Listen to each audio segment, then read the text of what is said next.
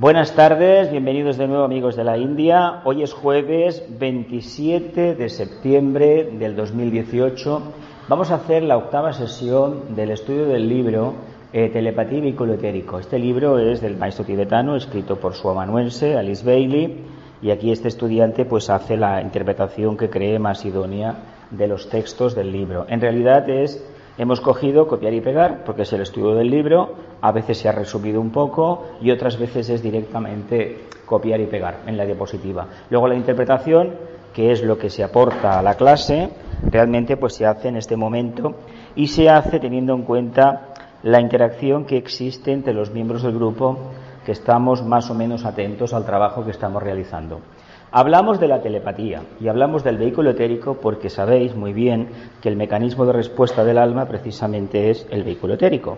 Vehículo que no le hemos prestado demasiada atención a lo largo de los años en nuestra enseñanza. Nos encaminamos primeramente, siguiendo la tradición oriental y muy especialmente el misticismo, a potenciar y sobre todo purificar el vehículo emocional, alejándonos poco a poco de eso que entendíamos que era el mundo del apego, el mundo del deseo, y a través de esas características, pues hemos podido, entonces, a través de esas características, hemos podido tener una idea, un pequeño bagaje de lo que es el mundo emocional, pero nos hemos dejado el cuerpo energético, el cuerpo etérico, el que nos da la vida, la chispa, porque sin ese cuerpo el vehículo físico sabéis que no tiene vida propia. Por lo tanto, si no tiene vida propia, ¿De qué nos sirve hablar tanto del vehículo emocional cuando el etérico es el que sustenta todo el armazón? Es, haciendo una comparación con un edificio, es la estructura del edificio.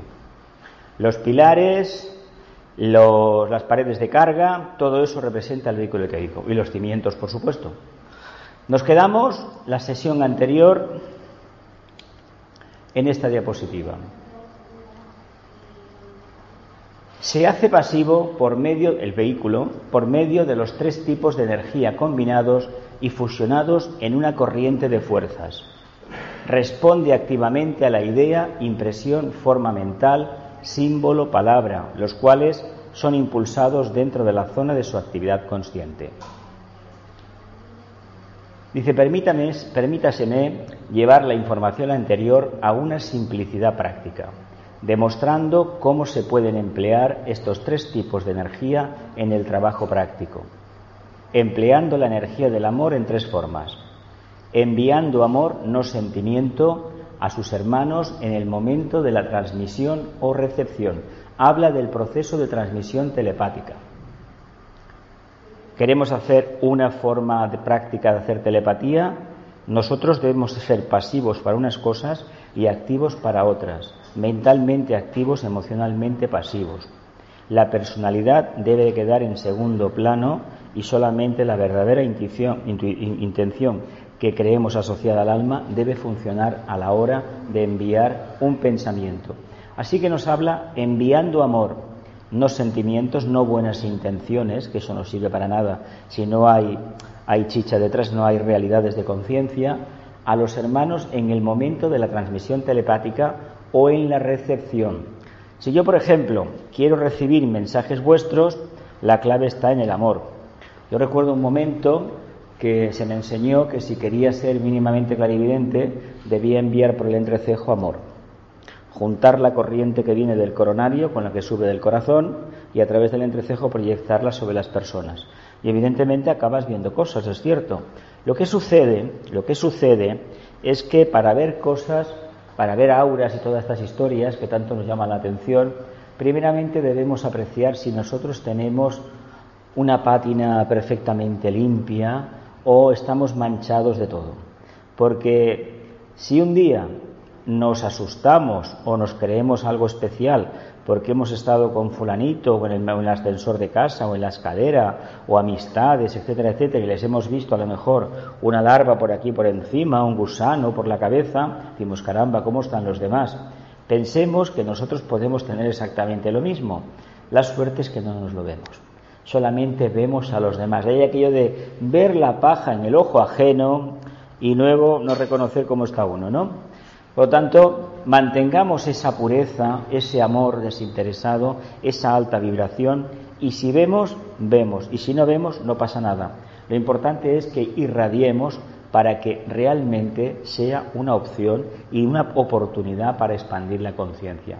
Dice, segundo, aprovechando el poder del amor innato para atraer la materia o sustancia y así revestir en sentido oculto aquello que se envía. Cuando hay amor, hay una energía magnética que atrapa un tipo determinado de sustancia y se acaba concretizando en un pensamiento, ¿verdad? Dice, proyectando tercero la, idea o la impresión revestida por una corriente de amor que su hermano, el otro que va a recibir el mensaje, alerta, receptivo y atento, atraerá hacia sí por medio del amor que conscientemente siente por ustedes. Por lo tanto, si el grupo quiere ser telepático, debe de existir camaradería. Cuando se habla de camaradería se está hablando de auténtico compañerismo, de espíritu grupal o en lenguaje popular amor, pero un amor que no tiene nada que ver con lo que el ser humano entiende focalizado en el plexo solar y muy específicamente en el sacro. Eso no es el verdadero amor, eso es otra cosa, eso es la personalidad. Seguimos, dice, empleando la energía mental mediante el esfuerzo de polarizarse en los niveles mentales de la conciencia.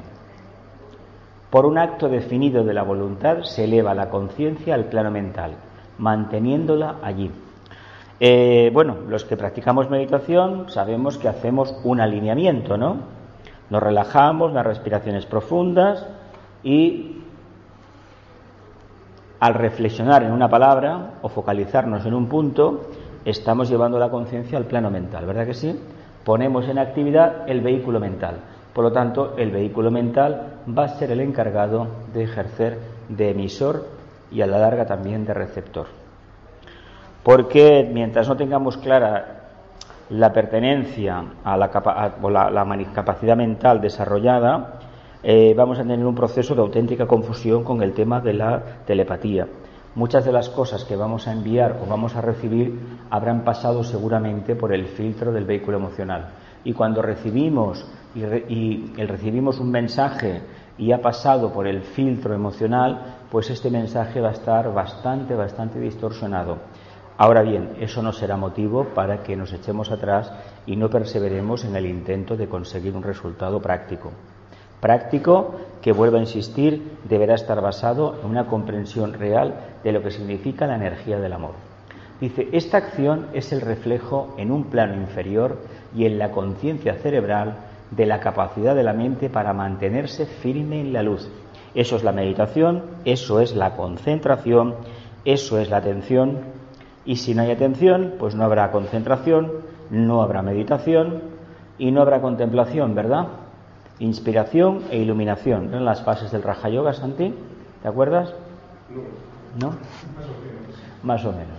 Dice, el éxito de todo trabajo telepático, efectuado individualmente o como grupo, dependerá de la capacidad de mantenerse mentalmente firme en la luz. Volvemos al tema de la meditación. O existe la capacidad de meditar, o va a ser completamente difícil, o no por decir imposible, que tengamos un resultado práctico, eficiente, mediante la técnica de la telepatía. Porque si no somos capaces de mantenernos firmes en la mente, ¿cómo vamos a proyectar un pensamiento y muy especialmente cómo lo vamos a enviar? Porque seguramente si estamos haciendo el vaivén entre la mente y, y el mundo emocional o vivimos simplemente en el camamanas, en el plexo, esta mente es una mente de deseos, la mente concreta. Una mente que es completamente voluble, variable, es como una veleta, una pompa de jabón que va hacia aquí y hacia allá y al final se desinfla y allí no hay absolutamente nada. Claro, eso no lo podemos transmitir, porque si solo transmitimos, que es lo que hacemos habitualmente, estamos sembrando nuestro medio ambiente de dificultades, de espejismos, de ilusiones, de vaguedades. Por lo tanto, hemos de renunciar a esa práctica y hemos de hacer lo posible y lo imposible por mantenernos concentrados. ¿Cómo? Si es posible que el entrecejo mejor. Eso será mantenerse firme en la luz.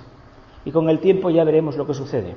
Pero lo importante es que lo tengamos claro, porque si no, no estaremos haciendo un verdadero trabajo telepático.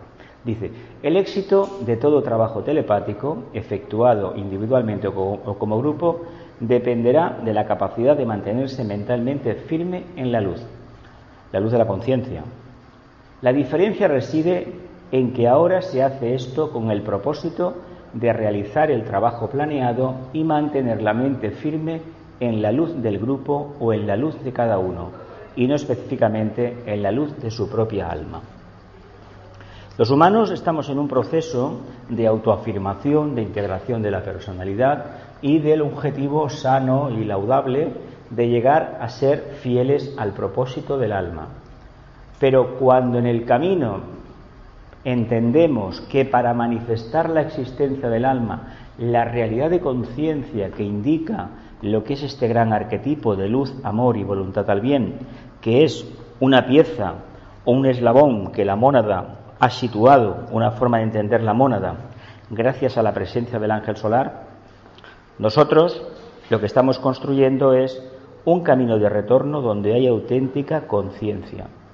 Si esto no lo hacemos y no lo hacemos en grupo, no estamos haciendo el camino correctamente. Porque precisamente el ángel solar, el ángel solar y la propia mónada, lo que nos hablan es de una realidad de síntesis. El ángel solar, según la enseñanza esotérica, procede del corazón del sol, corazón del logo solar. Y las mónadas, sabéis que formamos partes de su, de su conciencia. Somos esencia divina. Por lo tanto, nos hemos diferenciado, pero en esencia somos uno con él, con el Padre. Por lo tanto, en el arquetipo funciona esa auténtica hermandad. El problema es que nos hemos metido en la selva, en el mundo de la materia, en el mundo emocional y en el mundo de la mente concreta, de la mente de deseos.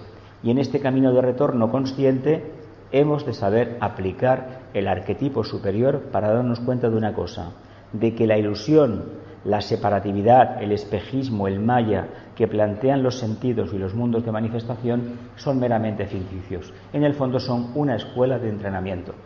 Y si esto lo llevamos a la práctica, veremos cómo funciona la telepatía cuando existe la verdadera integración y el verdadero amor entre los miembros del grupo.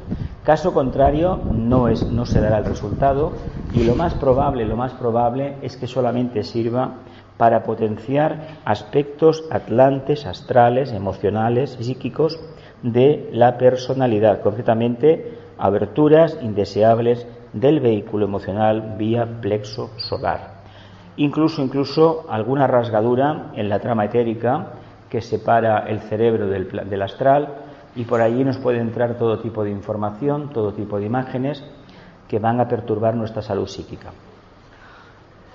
Continúo. Dice, empleando organizada y conscientemente la energía del centro etérico agna y a veces del coronario, coronario cuando se recibe y del laringio cuando se transmite empleando de manera consciente y organizada energía, centro etérico, acna, glándula pituitaria, ¿no? A veces del coronario, glándula pineal, y, del, y cuando se recibe, y del laringio cuando se transmite. Focalizándonos la personalidad integrada en el centro acna, emitimos, recibimos a través del alma, ¿verdad? Del centro coronario, y tenemos de centro emisor el centro laringio.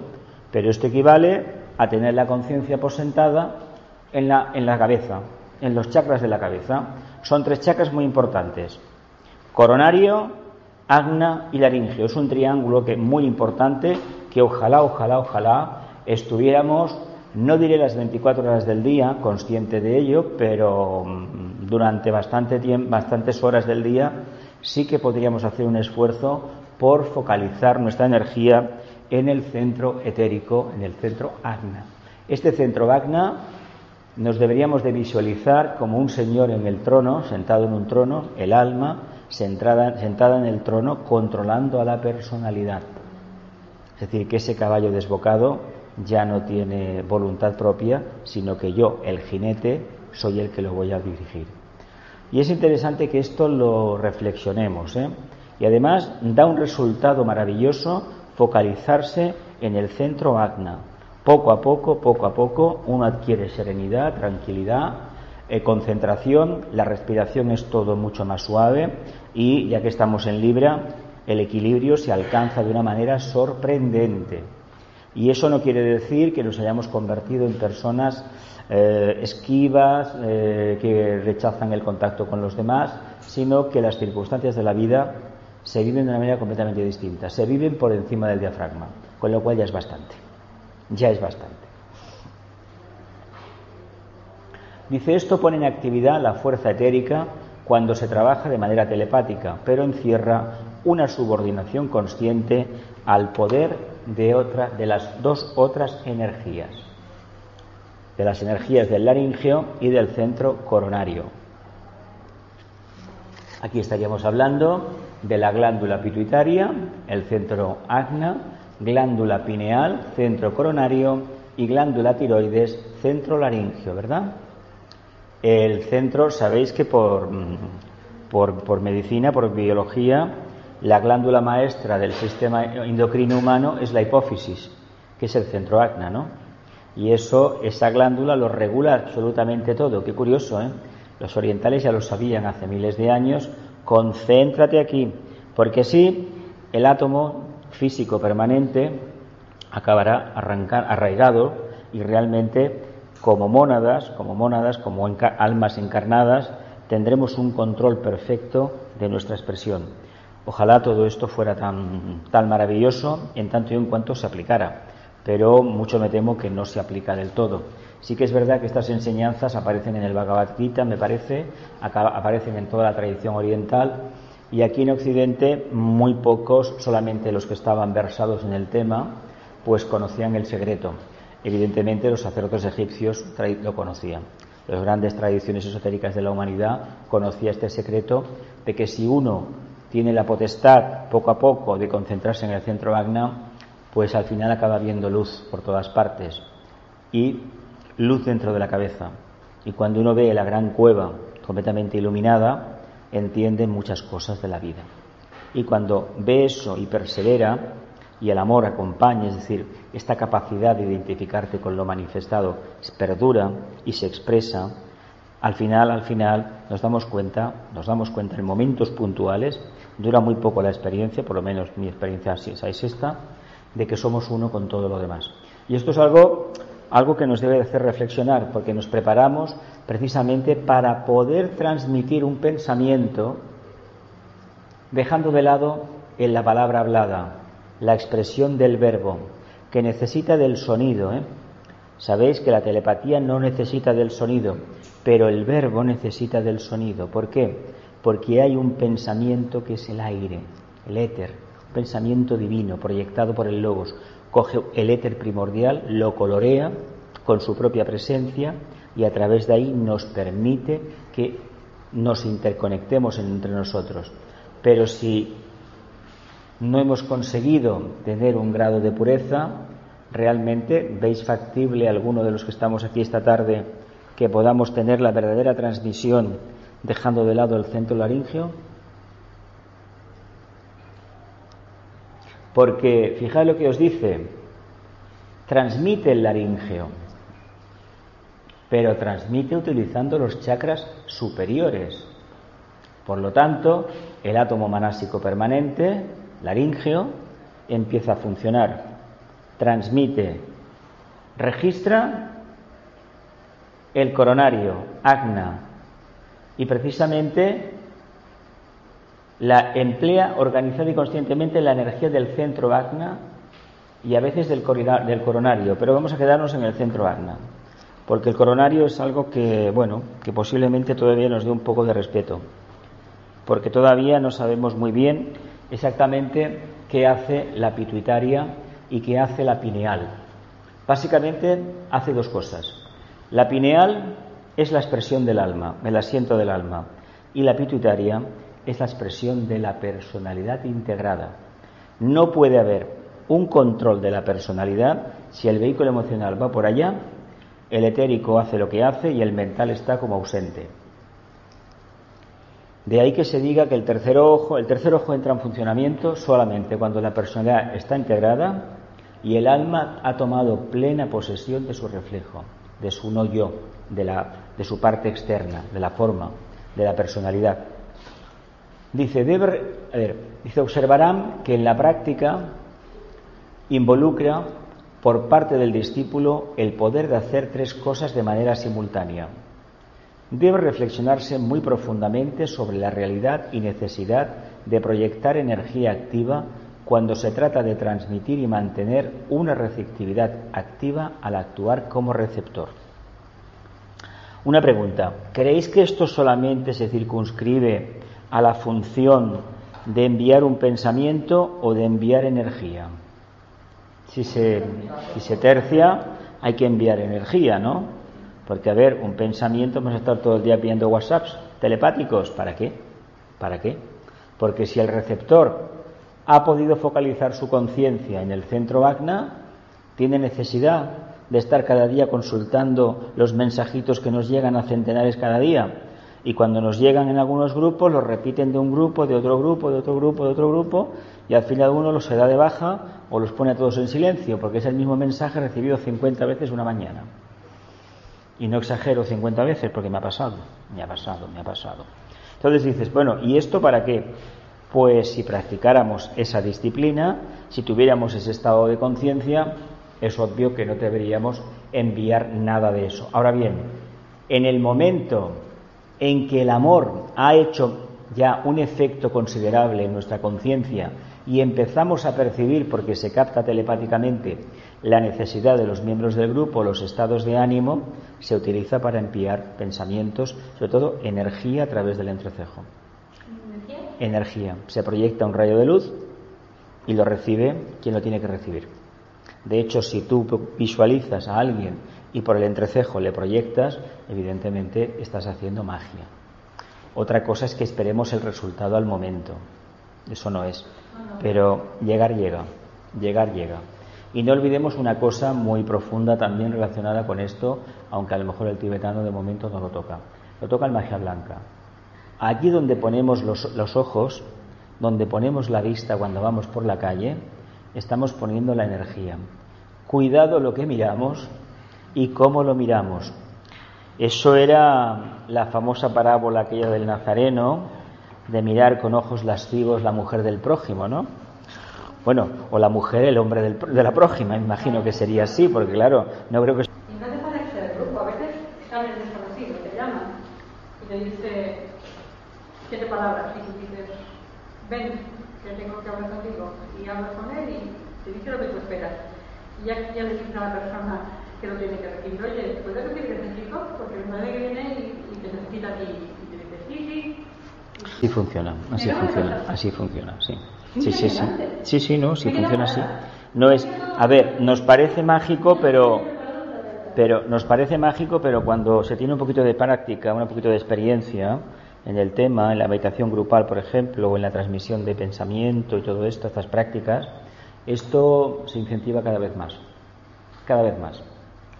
Y lo más divertido, lo más divertido es cuando uno empieza a darse cuenta que aparte de esto que se puede hacer con gente que está encarnada, encarnada, gente que está encarnada, que a lo mejor hace tiempo que no ves, pero que está todavía en el plano físico, y luego empiezas a ser consciente, en un momento, una escala más elevada, una espiral más elevada, de gente que ya desencarnó. Incluso no sabes que han desencarnado, luego te das cuenta que desencarnaron hace tiempo. dices, pero bueno, qué curioso, qué curioso que contactes con, almas que ya salieron de aquí, que ya han hecho su trabajo en el plano físico, que están haciendo su trabajo interno, en el astral, bueno, pues dando los bandazos, los mismos bandazos que dimos en el físico, más o menos nos espera algo parecido, porque milagros no hay en ninguna parte. Perdón, ¿eh? pero no existen los cambios radicales. No existen los cambios radicales. Bueno, pues yo lo que hago, lo que me recomendaron en su momento, envía a través del entrecejo luz, una luz purificadora, amor, pero nada más, no te impliques a nivel de plexo, tú lo envías y luego, bueno, el tiempo dirá. Generalmente, después de unos cuantos días ya dejan de venir, pero he tenido experiencias de lo más, de lo más fuerte, ¿eh? pero lo mío no es nada, ¿eh? para cosas que he escuchado mm, no es nada. ¿eh? De todas formas, es un camino de entrenamiento, es un camino de entrenamiento, por eso si hablamos de cosas que no son muy edificantes en el día a día, son este, tipo de, de, trabajos que nosotros hacemos, es difícil que podamos mantener el nivel. Es decir, se puede tener, se puede trabajar vendiendo lo que sea en la calle o haciendo el trabajo que sea, pero mm, cuidado con la palabra. Si tenemos un cliente hay que hablar con el cliente, porque a ver, todavía no hemos llegado a, a comunicar telepáticamente, necesitamos el contacto físico, la mano, el abrazo, todo eso. Pero, a ver, de hecho, hay gente, cuando viajamos por el extranjero y no entendemos el idioma, mm, enseñáramos con el dedo y le preguntamos cuánto. Y te lo ponen en una calculadora, sobre todo en Oriente, una calculadora grande, te dicen el precio. Ya sabes lo que hay. No hay comunicación verbal, pero empieza a haber algo más, un lenguaje de signos que es una telepatía primitiva, pero es telepatía. Es telepatía. ¿eh? Eso hay que tenerlo en cuenta. Y ya llegará el día en que, bueno, que las cosas serán de otra manera. Pero la clave es mantener la concentración, mantener el estado de conciencia en el centro acna y muy especialmente el laringio y el, este, el coronario deben de estar activos. Por lo tanto, el peso solar ya está en estado pasivo. No lo dice, pero hay que entenderlo así. Dice, debe de reflexionarse muy profundamente sobre la realidad y necesidad de proyectar energía activa cuando se trata de transmitir y mantener una receptividad activa al actuar como receptor. Por lo tanto, no nos dejemos llevar, sino perfectamente alineados y enviando energía, porque si la energía se envía, detrás de una onda de radio hay electricidad, ¿verdad? Y tiene que haber repetidores porque si no se diluye la intensidad, es como los transformadores. Se subió el voltaje de las líneas de alta tensión porque la energía que se enviaba de las presas, de las centrales, no llegaba. ¿Cómo lo conseguimos? Elevando el voltaje. Cuando llega a destino, lo reducimos. Estos son los inventos del señor Tesla, por ejemplo. Y gracias a ellos, a estos inventos, la electricidad la conocemos, si no, y esto 100 años, ¿eh? 120 años tiene. ¿eh? Si no hubiera sido por este tipo de inventos, bueno, pues la electricidad todavía no sería lo que es ahora. Hoy un mundo sin electricidad, bueno, cuando hemos tenido la gran suerte de que ha caído un rayo, se ha ido la corriente, pues si todo lo tenemos eléctrico ya sabemos lo que hay. Que vas a comer lo que yo sé. A ver, que cuando cae un rayo en una tormenta y se va la electricidad, lo tenemos todo eléctrico en casa, que vas a comer pues cosas crudas. Así de claro. ¿Por qué? Pues porque no, no hay forma. Si es todo eléctrico lo que tienes en la casa de energético, pues mmm, cada vez se utiliza más todo eléctrico porque además hay una cosa que no se debe de olvidar. En lugar de alimentar a dos, alimentas a uno. Si tienes dos cosas, tienes que, tienes que pagar mínimos de la otra. Dice, éxito, el éxito del trabajo telepático depende de los siguientes factores. Primero, no deben existir barreras entre el receptor y el transmisor, las cuales se producirán por la falta de amor o simpatía o por crítica o por sospecha. Con lo cual esto, esto ya nos indica qué es lo que pretendemos a la hora de hacer el trabajo. No puede haber crítica, no puede haber antipatía, no puede haber odio, por lo tanto, si queremos realmente que la telepatía funcione, que sepamos de antemano que debe de funcionar eso, debe de funcionar una verdadera simpatía, una verdadera identificación. Y la simpatía parte de algo muy importante, del contacto con el alma. Cuando hay una simpatía natural, es contacto con el alma. Cuando hemos asistido a cursos de relaciones públicas, o de cómo vender más que nadie, cómo ser feliz, o cómo crear amigos, todo esto que se hace para vender más, evidentemente estamos haciendo cursos de interpretación. Y no se trata, un discípulo no puede ser un actor. Ya somos actores en la vida real, pero no debemos fingir el papel. No. Por lo tanto, no debemos mentir y, debemos de mantener ese estado de conciencia. Si lo conseguimos, el segundo aspecto es el transmisor debe preocuparse principalmente de que el símbolo, la palabra o el pensamiento sean nítidos y no del receptor. Por lo tanto, si yo tengo que enviar un pensamiento, una foto, una imagen, una forma geométrica, la he de mantener firme en la conciencia, muy concentrado, para que no pensar en quién la va a recibir, sino yo la proyecto y más o menos la nitidez, la intensidad de la señal será lo que permita al receptor una rápida mirada al receptor, una instantánea emisión de amor y comprensión son suficientes para establecer el contacto, entonces debe prestarse atención a la nitidez del, del símbolo. Primeramente, visualizo el símbolo. Rápidamente visualizo al receptor con amor, le doy amor. y me focalizo en el símbolo y como ya he hecho una imagen, he construido una forma que es la del receptor, no olvidemos que la energía sigue al pensamiento. Los devas trabajan así, son ellos los que transmiten la energía, como los cables de alta tensión equivalen en este caso a los devas. Simbólicamente transmiten, son los transmisores, aunque realmente la electricidad sabéis que son grandes devas, grandes ángeles, es decir, las, las, las partículas estas denominadas electrones, en el fondo son pitris, pitris que vienen del sistema anterior, del, de la cadena lunar, y tienen una energía que todavía hoy por hoy no conocemos bien. ¿eh? Se ha hablado mucho, pero todavía electrones. Los electrones son ángeles, pitris lunares. Pitris, pitris, pitris lunares. Es la tradición oriental de la doctrina secreta. Pitris lunares, de la cadena lunar. Son los que manifiestan el aspecto materia densificada en este sistema, en, este actual planeta. Tercero, los receptores deben pensar en el transmisor con amor y afecto durante un minuto o dos. Luego olvidar la personalidad. El hilo de energía que vincula el receptor con el transmisor ha sido establecido y por lo tanto existe. Entonces deben olvidarlo. El que recibe debe mirar, pensar en el transmisor con amor, es decir, que es recíproco, porque si no, no se construye el camino. A ver, esto es como, por ejemplo, nos ponemos a hacer túneles, ¿no? Y por el mismo precio salieron dos. Empieza uno por un lado y otro por otro, y cuando nos damos cuenta hemos hecho dos túneles paralelos, ¿no? Los túneles eh, que se hicieron en el siglo XIX en los Alpes, pues algunos tenían curvas, a ver, no había el GPS y otros salieron de bastante rectos bastante rectos para lo que había en la época. Sea, que lo hicieron bien, pero les podemos encontrar que por el mismo precio salgan dos. Por lo tanto, eso no va a dar resultado a la hora de transmitir un mensaje telepático.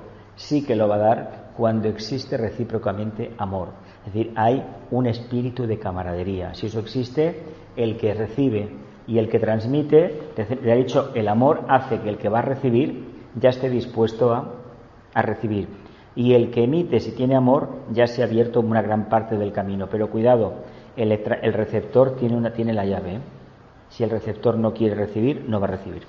Por lo tanto, esto, esto que quede también clarito.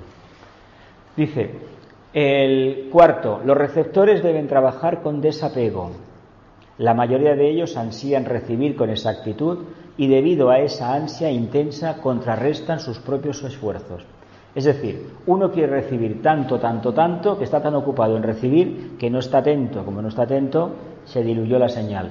Dice, una actitud despreocupada de no me importa y una atención concentrada en la facultad de visualización interna producirán mejores resultados que un deseo o esfuerzo intenso por ver el símbolo. Es decir, no me importa en tanto y en cuanto que si no recibo el mensaje no voy a hacer un drama. Pero es que la actitud...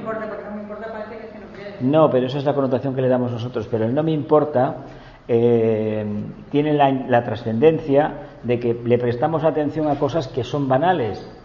Entonces aquí lo que te está diciendo es que no se recibe el mensaje al primer intento, pues no pasa nada. Es como si un discípulo se prepara para la iniciación y bueno, pues ¿qué quieres que te diga? Mm, hay un fracaso y ya internamente se le dice, mira, que hay que dejarte para la próxima encarnación. Bueno, vale, continúo. Con, esa es la actitud, eso es lo que quiere ver el maestro, no que el discípulo le diga al maestro, mire, váyase usted por ahí, ¿no? No, es decir, acéptalo porque, a ver, no vas a superar las pruebas y, a ver, la ley de economía es la que es, si hay unos intentos y no, y no estás atento, no, no puedes, pues esto te queda, pero tú sigues siendo un discípulo, sigues trabajando y en el futuro ya se verá pero que lo que no se pretende es que exista una respuesta al 100%. Si eso existiera, bueno, la evolución sería muy distinta y no tendríamos tantos, tantos desatinos. Pero como no es así, nosotros tenemos que pasar estas pruebas y eso hace que precisamente estas pruebas y no vivenciar de manera correcta y no mantener la actitud del no me importa, todas las cosas que si uno realmente vive como alma y tiene este amor al grupo, si comete un error, no se va a arredrar, no se va, no se va, no va a caer en un pozo de, depresión, ni mucho menos, sino que lo va a tomar como un estímulo y la próxima vez voy a estar más atento. Dice, el cerebro debe registrar un reflejo del contenido de la mente. El cerebro debe recibir un reflejo, registrar del contenido de la mente. Dice, si un rayo de luz enviado por el transmisor choca con una fuerza surgida de la mente del receptor o una forma mental emitida poderosamente, puede impedir que aquel llegue a la mente del mismo. Por lo tanto, estamos en lo de antes. Debemos tener un silencio total, una atención enfocada, porque si no la telepatía no llega. Mirad una cosa, ¿sabéis por qué no nos llegan los mensajes del maestro, del Asran o de otros compañeros de, de camino? Porque tenemos todos una jaula de pájaros en la cabeza, que hay de todo. Como hay de todo, en lugar de estar atentos y enfocados en el alma, en el centro Agna, por ejemplo, todo lo que nos llega rebota porque uno está tan ensimismado en su mundo, quiero ser espiritual, pero a ver, que estés atento es una cosa, pero que niegues lo demás es otra. Por lo tanto, ¿qué hace? Que cuando nos llaman a la puerta, no, no, no, no, yo estoy esperando el alma. Caramba, ¿qué ha pasado tres veces por la puerta? Que no está abierto. Pues esto nos pasa muchísimas veces, muchísimas veces. Dice, dice, sin embargo, un transmisor con entrenamiento más técnico puede salvar esta barrera. Gran parte de la dificultad reside en las formas mentales emitidas o en la precipitada afluencia de energía mental o irradiación cerebral mal regulada, la cual anula los esfuerzos. Por lo tanto, nos hemos de adaptar continuamente a la praxis esta, ¿no? ¿Y eso que indica? Que la telepatía no se consigue en un día y en una encarnación, es mucho trabajo, vidas. Básicamente la clave es el amor. Buda nos dijo el desapego, en una octava superior, el desapego a lo caduco es la integración con lo absoluto. Por eso no hay contradicción entre el mensaje del gran maestro, de este gran ser, Buda, y del del Nazareno. No existe ninguna contradicción. Hay que verlo que como una cadena, una cadena. La primera emanación, la primera, el primer gran mensajero de Vishnu, para nosotros el primero es este, en esta, esta ronda que bueno esta ronda en este periodo de tiempo que tenemos más o menos una historia un poco clara pero que han habido otros ¿eh? han habido otros Vyasa, Zoroastro etcétera etcétera la cadena es interminable Krishna y siempre aparecerán ¿por qué? porque hay demanda en la humanidad y estos seres que todos manifiestan las mismas energías prácticamente tercero, segundo rayo, primero en el fondo, porque Buda es un primero, lo que sucede que se reviste del tercero, porque es lo que el ser humano entiende. A través del control de la mente, uno alcanza un estado de conciencia neutro. Ahí es donde se puede manifestar el amor.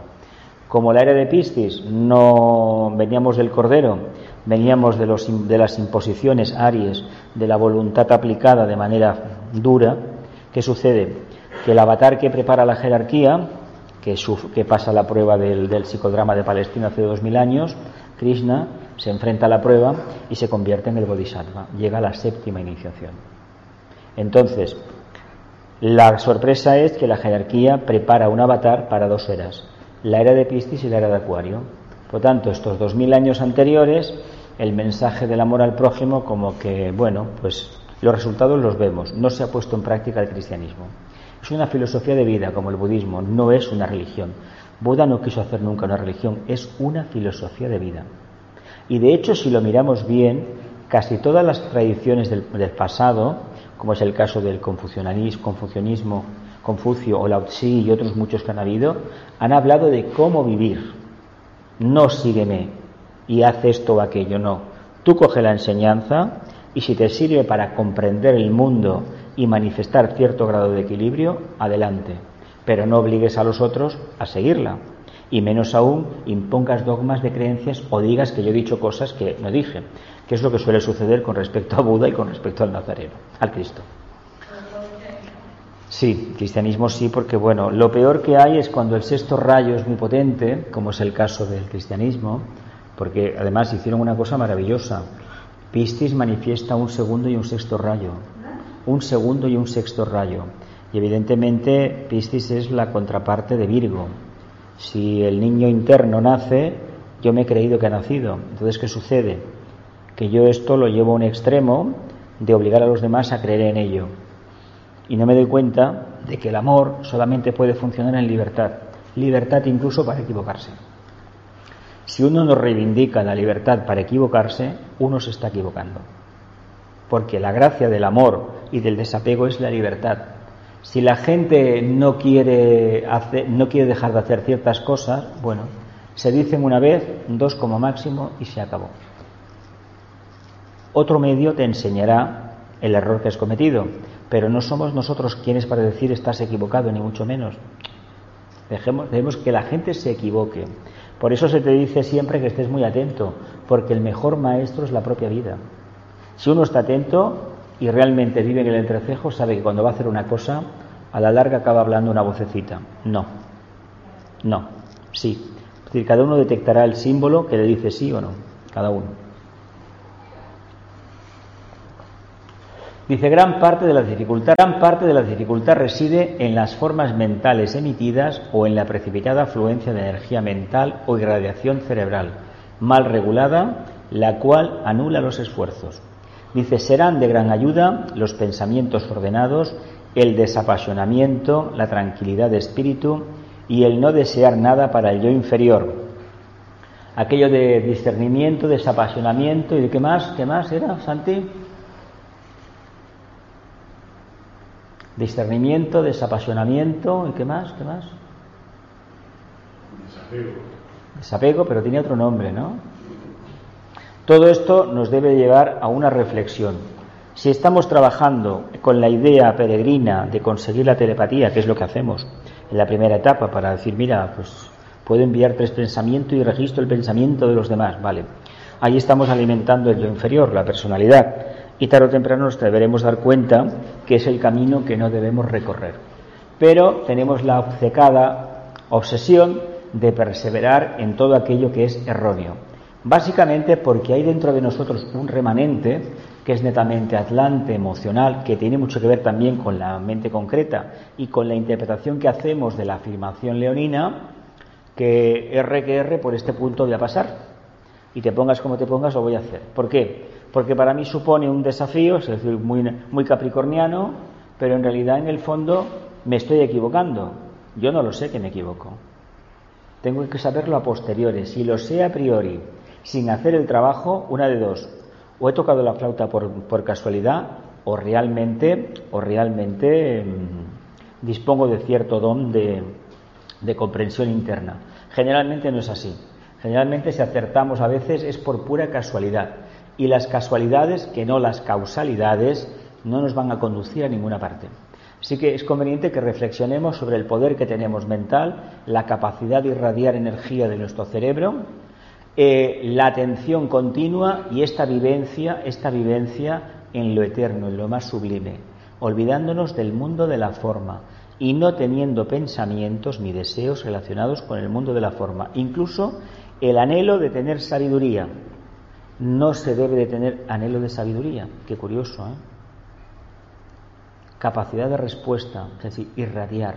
Pero ¿cómo lo conseguimos? ¿Deseándolo o olvidándome de mí mismo? Yo apuesto por lo segundo, lo que pasa es que es un camino muy lento. Habla cuando habla y cuando lo necesita, pues no está. Cuando uno no lo espera, aparece. Cuando se le espera, no está pero no espera, no aparece porque uno lo necesita en ese momento como agua de mayo, ¿no? Que se decía antes y evidentemente no. La conciencia temporal nos enseña a vivir de una manera completamente distinta. De ahí que la reflexión en este caso, en este, este discernimiento, este desapasionamiento, esta discriminación, discriminación, Santi, discriminación, desapasionamiento, discernimiento, es la que nos sirve para poder tirar adelante. Y francamente es una reflexión muy, muy importante. Dice, la necesidad de, receptor, de receptores sensibles es grande. Entrénense, nos dice el tibetano, olvídense de sí mismos y de sus propios e intrascendentes asuntos, tan insignificantes y de tan poca importancia comparados con los problemas trascendentales de la época actual mantengan el oído atento a las voces que proceden del mundo del ser espiritual y amaos los unos a los otros con lealtad y firmeza. Amaos los unos a los otros con lealtad y firmeza. Claro, esta frase de amaos los unos a los otros con lealtad y firmeza creo que son tres veces que las, de tres formas distintas que la veo. Una es ama a tu prójimo como a ti mismo, como yo te he amado, ¿no? Como yo os he amado, ¿no? Decía el maestro. Bien, si decimos a la gente,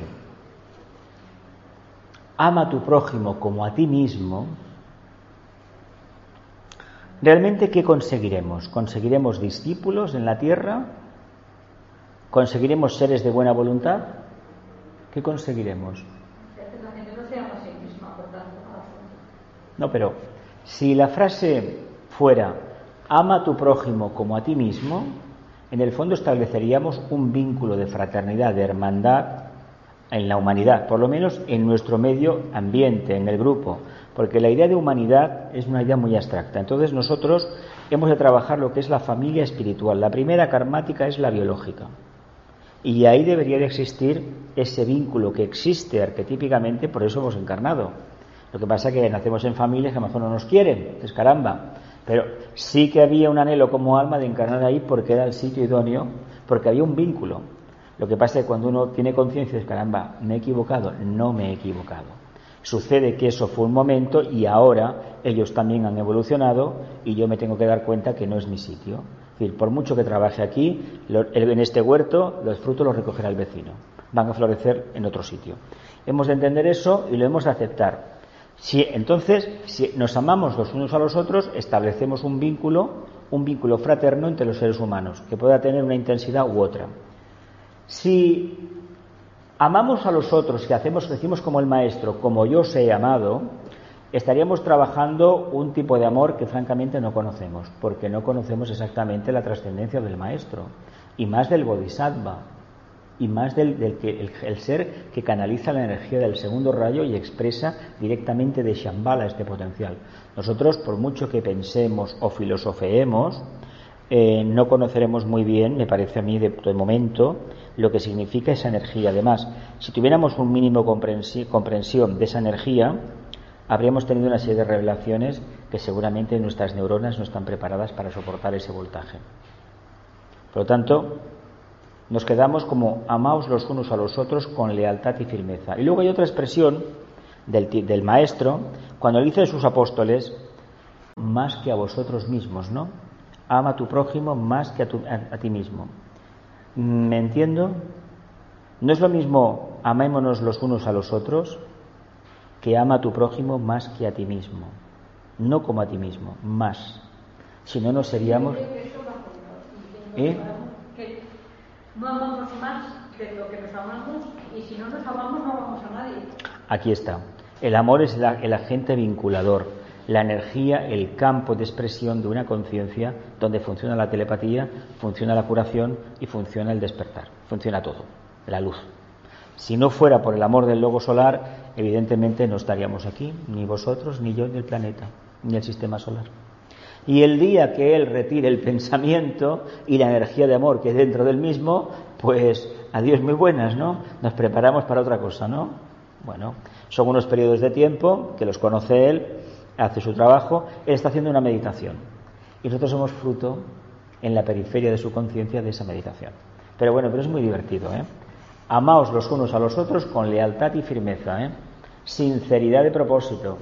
Es una cosa para reflexionar un día, dos días, tres días y toda una vida, viviendo siempre en el centro Agna. ¿eh? Dice capítulo quinto, el acrecentamiento de la sensibilidad telepática. Dice, quisiera señalar que deberá dominarse telepáticamente el uso de las palabras como paso preliminar al empleo de frases y pensamientos. Elijan una palabra sabiendo por qué la han elegido y mediten sobre ella. Estudienla, estudienla en las cuatro formas indicadas por Patanjali. La luz del alma, página 1333. Es decir, su forma simbólicamente como lenguaje pictórico. Segundo, del punto de vista de la cualidad, de la belleza, del deseo. Tercero, su propósito subyacente, su valor pedagógico, así como también su demanda mental su verdadera esencia, identificándose con la idea divina que subyace en ella. El acrecentamiento de la sensibilidad telepática. Dice, primeramente nos enseña a practicar un poco de economía. deberá dominarse telepáticamente el uso de las palabras, como paso previo al empleo de frases y pensamientos. Elijan una palabra, una sola, sabiendo por qué la han elegido. Meditemos sobre ella y la estudiamos en las cuatro formas indicadas por el gran compilador Patanjali. ¿Qué nos está diciendo? Que meditemos, que reflexionemos, que aquello que estamos haciendo sepamos muy bien por qué lo hacemos, yéndonos a la base, a la raíz, y poco a poco, cuando hagamos esto, veremos muy bien por qué, la, qué significa la forma, desde el punto de vista de la cualidad, de la belleza del deseo, qué nos aporta, qué vemos dentro, qué propósito hay detrás de la forma, qué valor pedagógico, como también la demanda mental y, qué y su verdadera esencia identificándose con la idea divina que subyace en ella. A ver, tenemos un videoproyector aquí, ¿no? Un videoproyector, ¿no? Bien. La máquina esta que hace, proyecta luz, ¿no? Pero primeramente, ¿qué forma tiene? Tiene una forma que parece una caja, tiene unos conectores, alimenta de electricidad, hemos colocado una conexión con un ordenador por donde viene la transmisión de vídeo. ¿Verdad? Entonces yo tengo un mando a distancia y este aparatito, pues el PowerPoint que está situado dentro del ordenador, del PC, lo va proyectando en esta pantalla. Bien, ¿y este objeto para qué se ha creado? ¿Para proyectar qué? Imágenes, luz, ¿no? Bien, pues nosotros hagamos una, analogía. ¿No seremos nosotros como el videoproyector? Porque además la trascendencia divina está muy clara, la cuarta parte, verdadera esencia identificándose con la idea divina que subyace en ella, la potestad de enviar luz, ¿por dónde? ¿Veis cómo todo esto ha nacido de la filosofía esotérica? Podemos comparar este videoproyector con el entrecejo. Ojalá llegue el día que podamos, a través del entrecejo, proyectar imágenes y puedan ser vistas en el plano físico. Seguramente que los magos lo hacen, nosotros todavía no lo sabemos hacer. ¿Lo veis interesante esto? Es la base de, los yogas, ¿eh? es la base de todos, todos, todos los yogas, todos. Cuando hayan alcanzado esta última etapa, la anterior, aquello de identificar el propósito divino, mantengan la conciencia firme en ese elevado punto a medida que el transmisor envía la palabra al receptor o al grupo de receptor. El receptor, a su vez, ha de lograr, hasta donde le sea posible, un alineamiento completo a fin de responder a estos cuatro aspectos de la palabra. Este método servirá para acercar el receptor al nivel en que deberá actuar el nivel de la mente superior.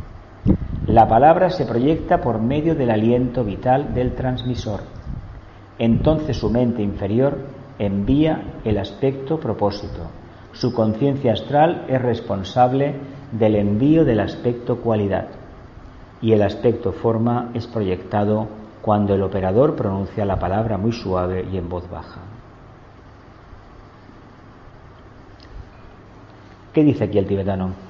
¿Qué dice aquí el tibetano?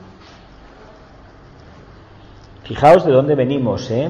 De analizar el objeto, de tener clarísimamente la palabra que enviamos o lo que sea y saber al final qué propósito divino encierra, lo más sublime, hemos estudiado la forma, la cualidad, la capacidad mental que tiene esa forma y muy especialmente el propósito que encierra. Cuando esto lo trabajamos, ¿qué sucede? Mantenemos la conciencia firme en ese punto. Punto a medida que el transmisor envía la palabra al receptor o al grupo receptor hemos de tener en la conciencia ese arquetipo mental superior divino mientras emitimos el mensaje. Con lo cual estamos revistiendo el mensaje de una energía que es causal, que es sintética, y es la que va a permitir que al final llegue a destino y el receptor pueda interpretarla, pueda captarla.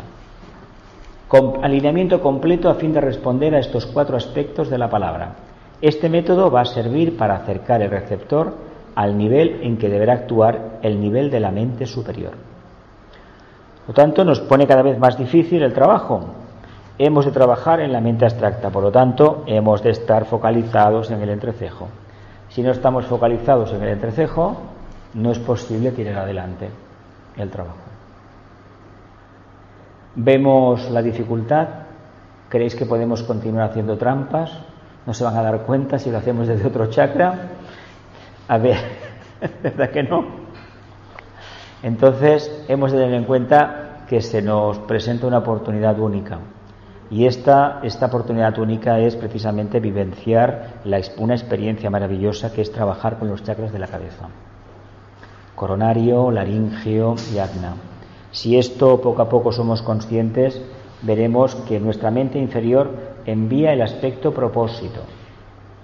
La conciencia astral es responsable del envío del aspecto cualidad y el aspecto forma es proyectado cuando el operador pronuncia la palabra muy suave y en voz baja. Las palabras se proyecta por medio del aliento vital del transmisor. ¿Qué es el aliento vital? La energía pránica, ¿no? La energía etérica, ¿o no? Hemos de estar arriba, en la mente. El propósito divino, tenerlo claro de lo, que enviamos. Y evidentemente utilizamos nuestro vehículo pránico, ¿no? Para enviar. Es una conciencia manásica que actúa por un mecanismo pránico, etérico. Y hemos utilizado una mente inferior, que es lo que va a canalizar el aspecto propósito. Porque ahí, ahí funcionamos como mente, mente concreta. Si no tenemos mente concreta en el plano físico, como que no vamos a hacer mucha cosa. ¿eh? De ahí que un, un Agni Yogi que en principio la mente la tiene como trascendida, cuando tiene que interconectarse en el plano físico y exponer un trabajo, ha de recurrir a la mente concreta. Porque si no, ¿cómo llega el mensaje a los demás? ¿Mm? La conciencia astral es responsable del aspecto cualidad. Esto sí, es muy importante. El cristianismo empezó a funcionar por ahí, por la devoción, el aspecto emocional, el aspecto astral. Y el aspecto forma es proyectado cuando el operador, es decir, la densificación, pronuncia la palabra muy suave y en voz baja. ¿Qué será esto de la palabra muy suave y en voz baja? Lo entona, ¿verdad? Si yo, por ejemplo, os tengo que proyectar un triángulo, sigo el proceso, triángulo, ¿no? Y este triángulo, como ya he construido los caminos, lo acabaréis sintiendo aunque estéis a mil kilómetros, ¿no? He puesto triángulo porque es la forma más sencilla, la forma geométrica mínima que hay, 180 grados, ¿no? Un triángulo. Continúo. Dice, lo antedicho es un ejercicio bueno y muy sencillo.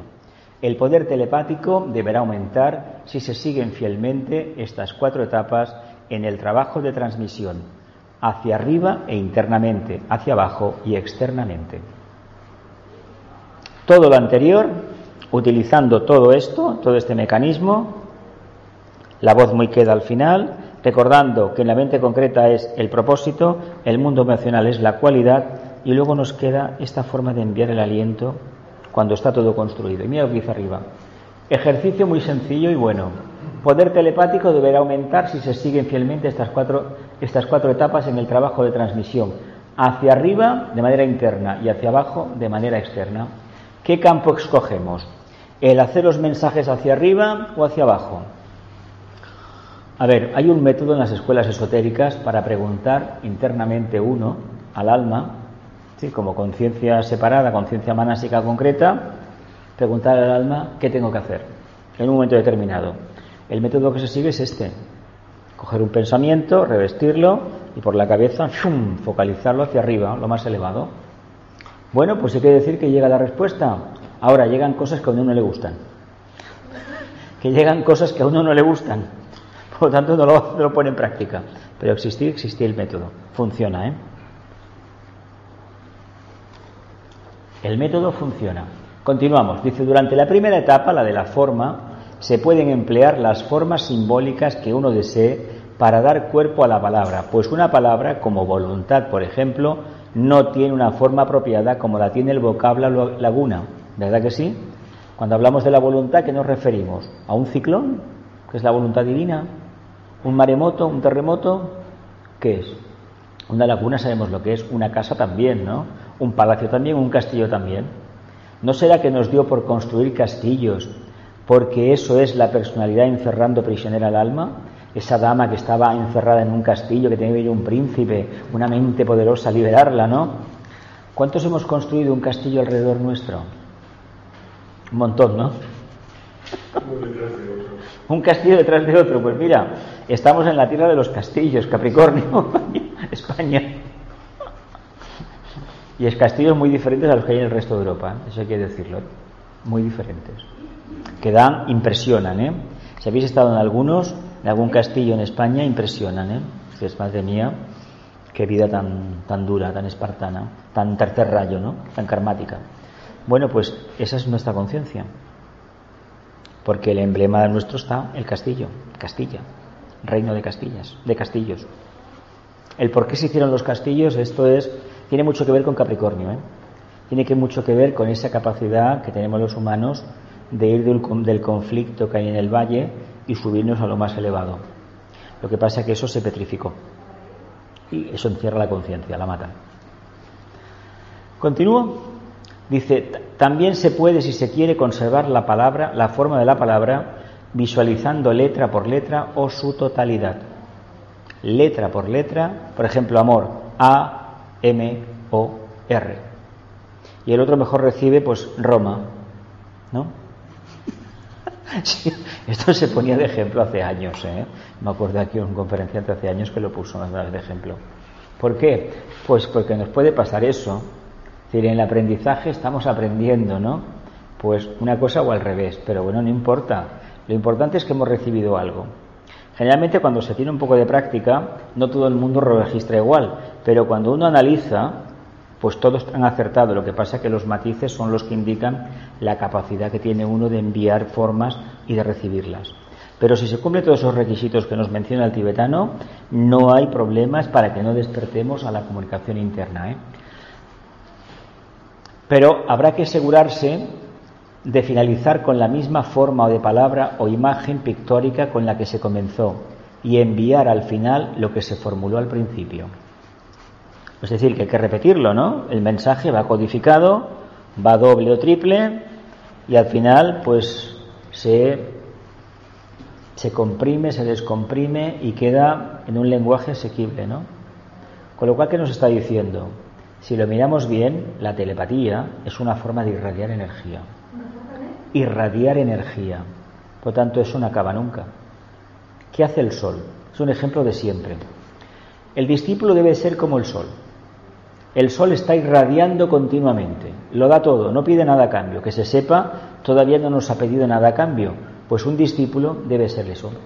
El nazareno, el Cristo, el Bodhisattva, a través de la personalidad de Jesús de Nazaret, evidentemente lo consiguió. Hizo ese arquetipo. El Buda hizo lo mismo y los grandes avatares de la humanidad han hecho lo mismo. Lo han presentado de tal manera que no pido nada para mí, sin embargo, irradio continuamente. Pero eso no es un camino que mm, lo vayamos a conseguir mañana el resultado final, no. Estamos en los prolegómenos de empezar el camino. Todavía no hemos empezado el auténtico camino. Vamos buscándolo, poco menos. Y sabemos muy bien la dificultad a la cual nos enfrentamos y es mantener la atención y la conciencia enfocada en ese noble propósito. Acordaos de la característica divina de la idea, la idea arquetípica y luego el mecanismo de respuesta de la mente concreta, del vehículo emocional y de la capacidad que tenemos de trabajar el verbo creador con el tema aquel de la palabra. Y sobre todo reflexionemos esta capacidad que tenemos de transmitir hacia arriba de manera interna y hacia abajo o manera externa. Las dos son válidas. Los discípulos deben ser duales. Estamos en el mundo y estamos también en un mundo arquetípico. De ahí que se diga que vivamos una vida subjetiva. Se nos pide que vivamos una vida subjetiva, por detrás de las apariencias, otras las apariencias. ¿Continúo? Trifásicos. Bueno, sí, tri. ¿Estos mundos?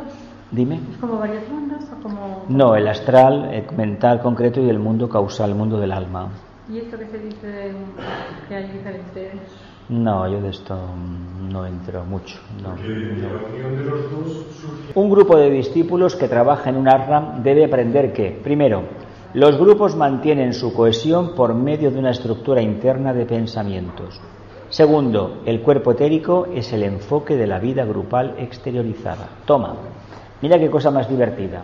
Todos hablando del alma y el alma, sí, pero tú estás en el plano físico, ¿no? Estás encarnado. ¿Dónde vas a tener la conciencia? Como alma en el cuerpo etérico. Ahí tiene que estar tu alma, en el cuerpo etérico, si no tú no irradias nada. Ese es el mensaje, esa es la forma que tiene que utilizar el maestro para comunicarse con ellos. Se proyecta a través de ellos y donde está el discípulo, un discípulo iniciado allí donde esté, está la jerarquía detrás. Sabéis esto, ¿no? Esto es como tener un vórtice de luz o de energía poderosísimo, ¿no? Ahora está en stand-by, pero si se necesita, irradia. Para eso así nos quieren, centinela, un faro. Quieren faros. Estamos. Anestesiados, pero estamos anestesiados porque nos llaman cosas que no tienen que llamarnos, pero no, no, no estamos anestesiados. Lo que pasa es que nos gusta vivir anestesiados. Nos gusta vivir como la ranita en el agua caliente hasta que nos quemamos vivos, ¿no? Dice, el cuerpo etérico es un agente receptor un medio que hace circular la energía que proviene de la mente, del alma, del maestro, de la mente grupal. ¿Veis el cuerpo etérico qué maravilla? Y tanto que habíamos hablado del Kurushetra, del vehículo emocional y dale con el emocional. Claro que sí, que es importante, pero ojo, que nosotros si queremos estar vivos es gracias al prana que, que captamos por nuestro vehículo etérico concretamente por el chakra coronario. Sabéis que las energías vienen, interactúan con las energías del plano físico, en el centro básico, y vivimos con eso. Y si no nos da el sol, pues nos ponemos malitos, ¿no? ¿Verdad que sí? Porque sin respirar como que no podemos estar, ¿no? ¿No? Parece que no, ¿verdad? ¿Hay alguno que viva sin respirar? ¿Verdad que sí? Ojo, porque el aire son pensamientos, ¿eh? Quiere decir que la mente funciona para algo, ¿no? El día que el planeta sea mucho más mental, que lo será, desaparecerán los mares, los bosques, etcétera, etcétera. O sea, tal vez vivamos debajo de tierra. ¿Y la atmósfera? ¿Eh? ¿Y la atmósfera? Parte de ella sí, pero más viviremos debajo de tierra porque no aguantaremos la radiación solar. Eso está previsto, ¿eh? pero está previsto en una escala que no sabemos lo que durará y cuándo llegará, pero el objetivo de que el planeta Tierra se convierta en mental, creo, creo que en la era de Acuario, dentro de a lo mejor 2.000 años, 3.000, pues quién sabe, entrando en Capricornio ya se verá un resultado claro. Va a haber una criba, ¿eh? Va a haber una criba porque, bueno, el panorama está como está. Y evidentemente mm, a veces creo que nos merecemos un buen, un buen parón en el sentido de que no escarmentamos, el capitalismo, por ejemplo, no aprende de sus errores, repite continuamente los mismos fracasos, es una ruleta, una ruleta además rusa, con unas balas ahí que dispara y, no solamente es que se caiga un banco, es la gente que perdió sus ahorros. ¿Y todo para qué? Para ganar más. Es ficticio. Si no hay un beneficio ligado a un servicio, a una producción determinada, lo demás es especulaciones. Y lo que vimos en esta última crisis era un capitalismo especulativo. Y claro, y ese capitalismo especulativo, pues, ¿qué vende? Vende humo, vende humo nada más.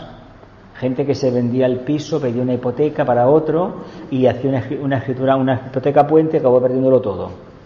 Pero ¿quién te ha dicho a tú que eres rico con un pisito de toda la vida? Como no se puede especular con otra cosa, se especula con la vivienda. Lo más infame que hay, especular con la vivienda. dinero negro que blanquea. Bueno, entre otras cosas. Aquí traemos de Panamá. Sí, pues mira, yo no creo que tenido nada. Ahora, no sé dónde llevaron lo que me cogieron a mí, ¿eh?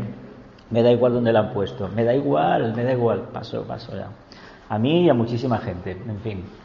Dice, la mente es la misma, la primera expresión exotérica de la conciencia del alma en lo que se refiere al verdadero aspirante. Fíjate qué divertido lo que pone aquí el tibetano, ¿eh? La primera expresión exotérica de la conciencia del alma en lo que se refiere al verdadero aspirante. Entendemos que será la mente concreta, ¿no? Esto es para enmarcárselo y hacer su tatuaje, ¿no, Santi? Primera expresión externa de la conciencia del alma.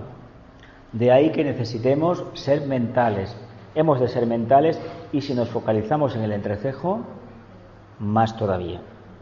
¿Y con eso qué vamos a hacer? Pues que nuestro ritmo vibratorio se va a compasar lentamente al que imponga el alma. Y si estamos aquí arriba, deberemos entender que la expresión no me importa o tanto me da, o lo que tibetano menciona muchas veces, la divina indiferencia, pero anteponiendo divina a indiferencia. No es el que te den y aguántate y búscate la vida, no. Es aceptar que las cosas en este mundo de manifestaciones van por ciclos. Y además, una encarnación, ¿quién se acuerda de su anterior encarnación, por cierto? ¿Os acordáis alguno? ¿No? Nadie sido de tu anterior encarnación, ¿te acuerdas? No habéis sido ni Cleopatra, ni banqueros, ni princesas, ni castillos, ni nada por el estilo. Que habéis sido gente normal y corriente como los demás. Bandidos. Bandidos, caramba. Bueno, pues si recuerdas una encarnación como bandido, quiere decir que en esa encarnación como alma tomaste alguna decisión. Mira. Yo los recuerdos que tengo, una de dos, o lo pasé fatal, fatal, fatal, fatal, en el sentido que te puedes imaginar, con guillotina incluida, o realmente hubo momentos en los que sí que como alma tiré para adelante y otras, vamos, mm, de una porquería alrededor mío, sobre todo en la Edad Media, que aquello es...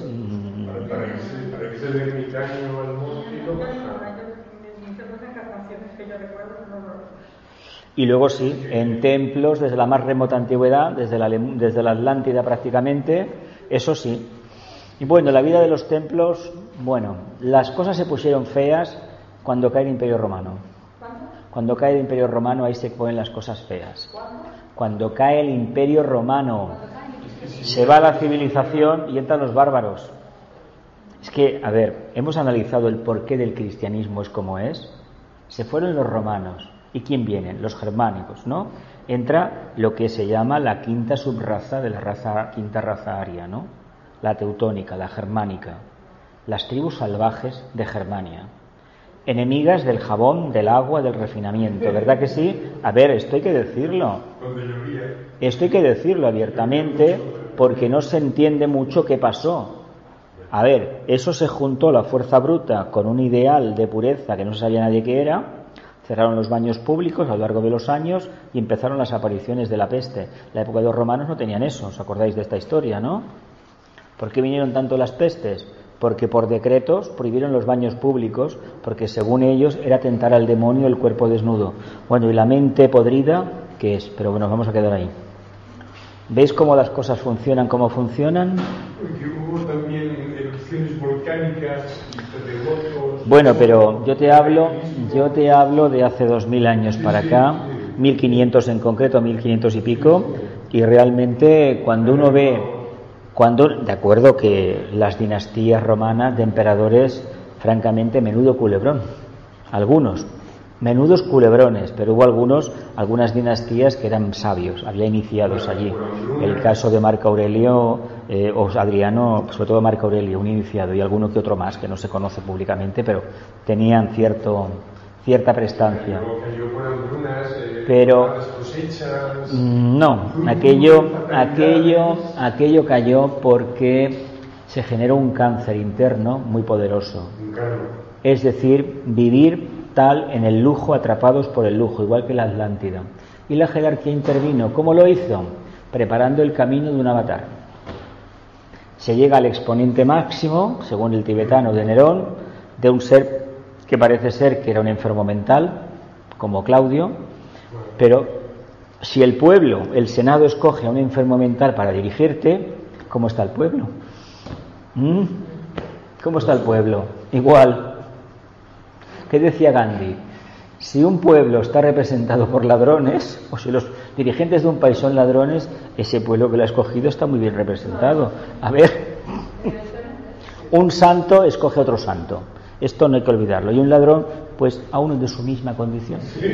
Pero es que el tema del ladrón no es ir a robar, es apropiarse de lo que no es tuyo, a nivel emocional, intelectual, incluso de energético. ¿Continúo? Dice, cuarto, debe recordarse, recordarse que es posible lograr las siguientes relaciones telepáticas entre un plexo solar y otro, una mente y otra, un maestro y su discípulo, grupos de discípulos con grupos similares, grupos subjetivos con grupos objetivos y receptivos, la jerarquía mediante sus grandes guías y los distintos ramas de los maestros, la jerarquía con el nuevo grupo de servidores del mundo. ¿Con qué tipo de telepatía de los que hay aquí, seis o siete, os sentís más identificados? Maestro-discípulo, qué maravilla, ¿no? Jerarquía, nuevo grupo de servidores del mundo.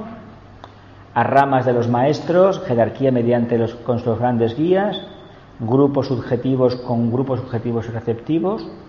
Grupos de discípulos con grupos similares. Con el maestro, de una mente a otra, o de un plexo solar a otro. Vamos de la parte instintiva a la parte más refinada. ¿eh? Y la parte instintiva nos habla clarísimamente de plexo solar a plexo solar. Ojalá estuviéramos trabajando de mente a mente o no figura aquí, pero también existe esta cualidad, esta telepatía que es intuición, intuición, corazón, corazón, lo más elevado, ¿no? Pero de alma a alma sería, pero no se da todavía. El mundo lo más instintivo. Los gatos también lo tienen. Pero habría una relación telepática de sexo a sexo. Sí. Esa es la más básica, la que tenemos por sistema. Por haber nacido humanos ya la tenemos. Los gatos también la tienen, los perros también, los caballos también. Oh, pero, pero son muy... Sí, pero, pero bueno, bueno, a ver, son mejores porque no tienen mente. El ser humano, como tiene mente, Ah, va, no es lo mismo, a ver, un ser instintivo, un felino, a ver, si tiene, tiene hambre va a comer, eso está clarísimo. Y si, y si, y le duele la barriga se va lugar. Sí, pero el ser humano, el ser humano como tiene una mente, siempre va buscando su interés, porque compara, pesa, mide. El problema de la mente no es que sea negativa, no lo es, es un medio para encontrar la luz. Lo que sucede es que no aprendemos de los errores. No aprendemos de los errores. Si esa actitud de pesar, medir y valorar nos ha llevado a una situación compleja, debemos entender que el problema no son los demás, somos nosotros que hemos creado un entramado que hay que derribarlo. Hemos construido un castillo, un castillo una fortaleza petrificada. El alma está, está que se ahoga. No puede salir la intuición. Aquí el alma sería la intuición, ver más allá de la sombra de la materia concreta, ya sea el conocimiento, el mundo de la emoción, pensamiento concreto, lo que sea. Ese es el gran problema que ha habido con respecto al cristianismo, por ejemplo, hacer teología, hacer estudios, imponer dogmas, hacer interpretaciones y seguir las interpretaciones, no lo que dijo el mensajero. Pero lo mismo ha pasado con el budismo y lo mismo ha pasado con el, con el islam. Sabéis que el islam, ellos leen el Corán, pero siguen las indicaciones del, del ayatolá, del mulá, el sacerdote, el que realmente interpreta. Acordaos que hasta el Concilio Vaticano II, los católicos, eso de leer la Biblia no estaba bien visto. Los protestantes sí que lo hacían, lo tenían por bandera. De ahí las contradicciones entre lo que pone la Biblia, los evangelios, y la opulencia del clero, por ejemplo, en la Edad Media. ¿Continúo?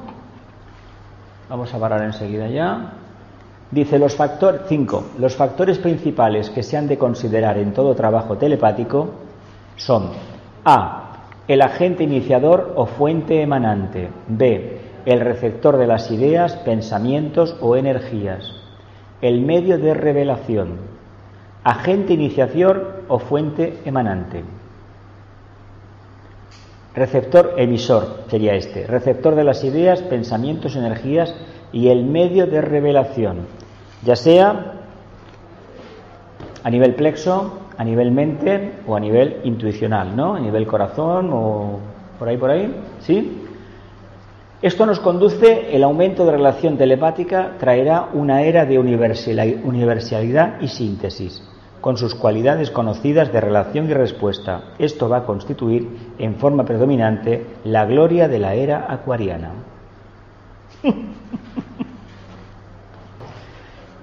Es decir, que el día que, igual que hacemos en el plano físico, ¿por qué creéis que ha venido Internet? ¿Por qué vino primeramente el correo? ¿Por qué vino el telégrafo? ¿Por qué vino el teléfono? ¿Por qué vino la televisión? ¿Por qué vino la, la telefonía móvil e Internet? ¿Por qué? Porque es la telepatía. Utilizando el vehículo etérico planetario y el nuestro, nos comunicamos. Solamente nos queda viajar. Viajar en el éter. Es decir, entrar por aquí y salir a 500 kilómetros. Nos queda eso. Y esto es la gloria de la era acuariana. ¿Cómo se verá? Ya veremos. Ya veremos. Pero las redes sociales, las redes sociales, el WhatsApp y el Instagram y todo esto, el Telegram y todo esto, es una forma de trabajar en la cualidad etérica planetaria y propia. Lástima que lo utilicemos, como es un invento primerizo, tiene 15, 20 años, solamente lo utilizamos para cuestiones personales, para enviar mensajes que no tienen sentido y decir sandeces o estupideces que no más vale que no hubiéramos dicho nunca. Pero estamos aprendiendo y como estamos aprendiendo hemos de extraer lo mejor de estas tecnologías. Y francamente, cuando se tiene un poquito de práctica, uno se da cuenta que nos están preparando para un gran cambio. No olvides una cosa, últimamente la información se, se va por las redes sociales, no por los diarios en papel. Por eso el intento de las, de, las, de las, democracias de controlar las redes sociales, controlar Internet. ¿Por qué? Porque la gente no se fía ya de los diarios en papel. Se ha apuntado todo el mundo a los diarios digitales. Sí, porque hay ciertas informaciones que los diarios digitales dan y los diarios en papel no. Los diarios en papel tienen subvención del Estado, de la Administración. Los diarios digitales generalmente no. Viven de, los socios o de la publicidad. Por lo tanto, son más libres de explicar aquello que ellos creen que deben hacer. Dice, a medida que la humanidad alcance de manera progresiva la polarización mental, mediante el desarrollo del poder atractivo del principio mental, caerá en desuso el empleo de la palabra para la transmisión de pensamientos entre mentalidades iguales o para comunicarse con mentes superiores. Qué bonito, ¿eh? Es decir, somos más espirituales, hablamos menos. Ahora hay un problema, ¿eh? Ojo lo que pensamos de los demás porque nos lo van a captar. Porque si le decimos ahora a alguien, eres esto, eres aquello, lo dices de forma verbal. Pero si lo estás diciendo de pensamiento y te estoy captando, me estás captando tú a mí, ¿qué va a pasar? Ese es el peligro que tiene. El karma se verá. Y además se dice que si mentimos nos va a crecer la nariz como a Pinocho. Se nos va a ver el color de la aura y decir, caramba, se está mintiendo. Ya iremos con cuidado. Y iremos, no, no tendríamos más remedio que no pensar mal de nadie. Mal, mal de nadie. Dice, la palabra continuará utilizándose para llegar a las masas y a aquellos que no actúan en el plano mental. La palabra se continuará utilizando para llegar a las masas y a aquellos otros que no actúen en el plano mental. Dice, la oración silenciosa, la aspiración y la adoración son consideradas de mayor valor que los ruegos y las demandas expresados en voz alta. Esto tiene su matiz, ¿eh? Tiene su matiz esto, ¿eh? Hay que decirlo, ¿eh? Dice, la oración silenciosa, la aspiración y la adoración son consideradas de mayor valor que los ruegos y las demandas expresadas en voz alta. ¿Qué quiere decir oración silenciosa, aspiración y adoración? Ya sé que venimos de donde venimos y por adoración poco menos que es tirarte de rodillas al suelo y Señor ilumíname, ¿no? Perdóname. No es eso. ¿Sabéis lo que supone para conciencias atlantes basadas en la gesticulación, muchas veces, en un plexo muy activo, que necesita de un atrezo exterior llamativo que tiene que ver con el sufrimiento y el dolor para poderse hacer la idea de que está pidiendo a su Dios. ¿Sabéis lo que significa eso? ¿Sabéis lo que es, no? Semana Santa, por ejemplo, como la celebramos aquí en España. En lugar de ser un acto de recogimiento, se sacan unas imágenes que vienen de un pasado y eso representa lo más denso de la conciencia. Es una tradición cultural, está ahí, ¿no? Pero debemos entender que es más interesante, pero debemos entender que es más interesante y más efectivo si se está trabajando el tema de la, de la telepatía, de la conciencia, es la oración silenciosa, la aspiración y la adoración. Pero pedir en voz alta no funciona. Ahora bien, si estamos trabajando y somos mentales determinadas líneas de trabajo, hemos de entender que un mantra en voz alta tiene su poder y su importancia. ¿eh? A ver, ¿qué sentido tiene? Yo comprendo que la gente, a ver, en un entierro, pues bueno, pasan cosas raras, ¿no? porque la gente te pilla muchas veces la muerte, pocas veces avisa. Y a veces avisa, pero no queremos hacer caso, hablando en plata. Entonces, ¿qué sucede? Eh, determinadas escenas en un, en un tanatorio se debería uno guardar de hacerlas, porque si han pasado 24 horas, todavía queda algo ahí al lado. Y muchas veces yo la experiencia que tengo es que... ¿eh? Mm, yo muchas veces he visto al, al lado del ataúd, he visto la imagen de, de, la persona que se va, ¿no? A ver, tres días, o un día, no pasa nada. Luego una semana o quince días, evidentemente que no, no es él. Es una, o es, no es ella, es una forma, un cascarón animado por una entidad del... ¿Esos cascarones? Pero los, el primer día es normal que vayas al tanatorio y lo veas allí sentado como una persona que está desorientada en un rincón. Eso se puede ver. ¿eh? Bueno, yo tengo una experiencia en un lugar de Cataluña que se dieron cuenta todos de que hacía cosas muy raras, muy raras con un brazo, porque me quería llevar con él. Es un asunto, es un asunto muy divertido, muy divertido, muy divertido. Así que entendamos que cuando se trata de tener un contacto interno y expresarlo de forma telepática, nada mejor que la vivencia del silencio, de la veneración, de la adoración, de la aspiración, pero esto de puertas adentro. Lo otro de puertas afuera, de plexo hacia afuera, no tiene la misma efectividad, porque la primera parte indica que eres mental. Trabajar en silencio indica que eres mental. Mental. Cuando no lo eres, hay gente que necesita hablar en voz alta. ¿Por qué? Porque tiene miedo de conocerse, básicamente. Y porque todavía ese plexo es muy poderoso. Y la mente le da miedo, le da miedo el silencio y la tranquilidad que aporta la mente. Vivimos en un planeta que es muy complejo, muy complejo. Pero es nuestra casa, la hemos escogido y es maravillosa por tanto. Dice, hay que prepararse para esta etapa de desarrollo de la raza y las leyes, las técnicas y los procesos de comunicación telepáticos deben ser sencillos para que puedan ser inteligente y teóricamente comprendidos. ¿Qué nos dice? Nos tenemos que adaptar al cambio. Todo nos vamos a adaptar al cambio radicalmente, totalmente, de manera total. O nos adaptamos o nos van a adaptar. ¿Qué quiere que nos van a adaptar? Pues que nos va a sobrepasar la tecnología y la nueva era. ¿Qué le está pasando a mucha gente que se da cuenta ahora que ya en el banco no le pasan la libreta de ahorros? Tiene que ir fuera al cajero. Eh, los recibos de la compañía del gas se los quieren meter por internet y no entiende lo que es internet. Eh, les avisan con un SMS de una operación bancaria en, el, en el móvil y no lo entienden eso es la brecha digital. O, te arreglas o te pones al día o te quedarás como la mujer de Lot. Es una pena, pero va a ser así. Mm, pues mira, o sí o sí. No, hay gente de 30 años que tampoco entienden. No entienden, no entienden. Así que tenemos un panorama maravilloso. Nos quedaremos en esta los discípulos deberán ocuparse cada vez más de la comprensión, designación y definición correctas de la nueva ciencia de la telepatía. Comprensión, designación y definición de la nueva ciencia de la tecnología. De la captación y afinidad mental harán posibles el verdadero intercambio y a su vez servirá como puente entre el viejo sistema de comprender el pensamiento por medio de la palabra hablada o escrita corporificando ese pensamiento a medida que el pensador trata de explicarlo y la futura etapa de respuesta inmediata al pensamiento no restringida por la palabra u otro medio de expresión. ¿Qué os sugiere eso? ¿Qué os sugiere? ¿Sugiere algo? ¿No? Captación y afinidad mental harán posible el verdadero intercambio. A ver, tener la capacidad de ser sensible, ser mental y ser sensible a los demás, pensamientos de los demás.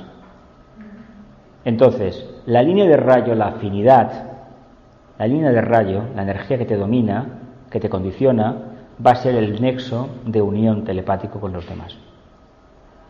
Es así. Así como en una primera etapa eh, que compartimos primaria con el reino animal es a través del plexo, a medida que nos utilizamos, aparecen las características del alma, la energía que utiliza el alma, a través de la personalidad. Ese es el camino, el puente por donde vendrá la información. Dice, y a su vez servirá como puente entre el viejo sistema de comprender el pensamiento por medio de la palabra hablada o escrita, corporificando ese pensamiento a medida que el pensador trata de explicarlo, y la futura etapa de respuesta inmediata al pensamiento, no restringida por la palabra u otro medio de expresión. Esto es la intuición, utilizamos primeramente el plexo. Entonces, por ahí viene lo que viene y nos genera emociones, deseos e historias, ¿no? Eso es la, conciencia de masas, la opinión pública, todas estas cosas, ¿no? Que funcionan, de las cuales todos somos esclavos. Pero hay una etapa superior donde uno no pierde el tiempo descodificando el mensaje, sino que ve la imagen y automáticamente todo se galvaniza, es decir, que es real para él y actúa conforme a lo que ha visto. Es una etapa superior. Claro, a medida que la humanidad trabaje este sistema, ¿qué pasará con la voz? Desaparecerá. Como igual pasará una cosa cuando el tercer ojo funcione, los ojos que tenemos desaparecerán también. Normal. En un principio nacimos sin ojos, ¿verdad? Hace mucho tiempo. Y poco a poco, como no veíamos el mundo, salieron y el tercer ojo se hundió. Y ahora es al revés, estamos en el proceso contrario. ¿Continúa? Ya nos quedamos en esta, ¿eh?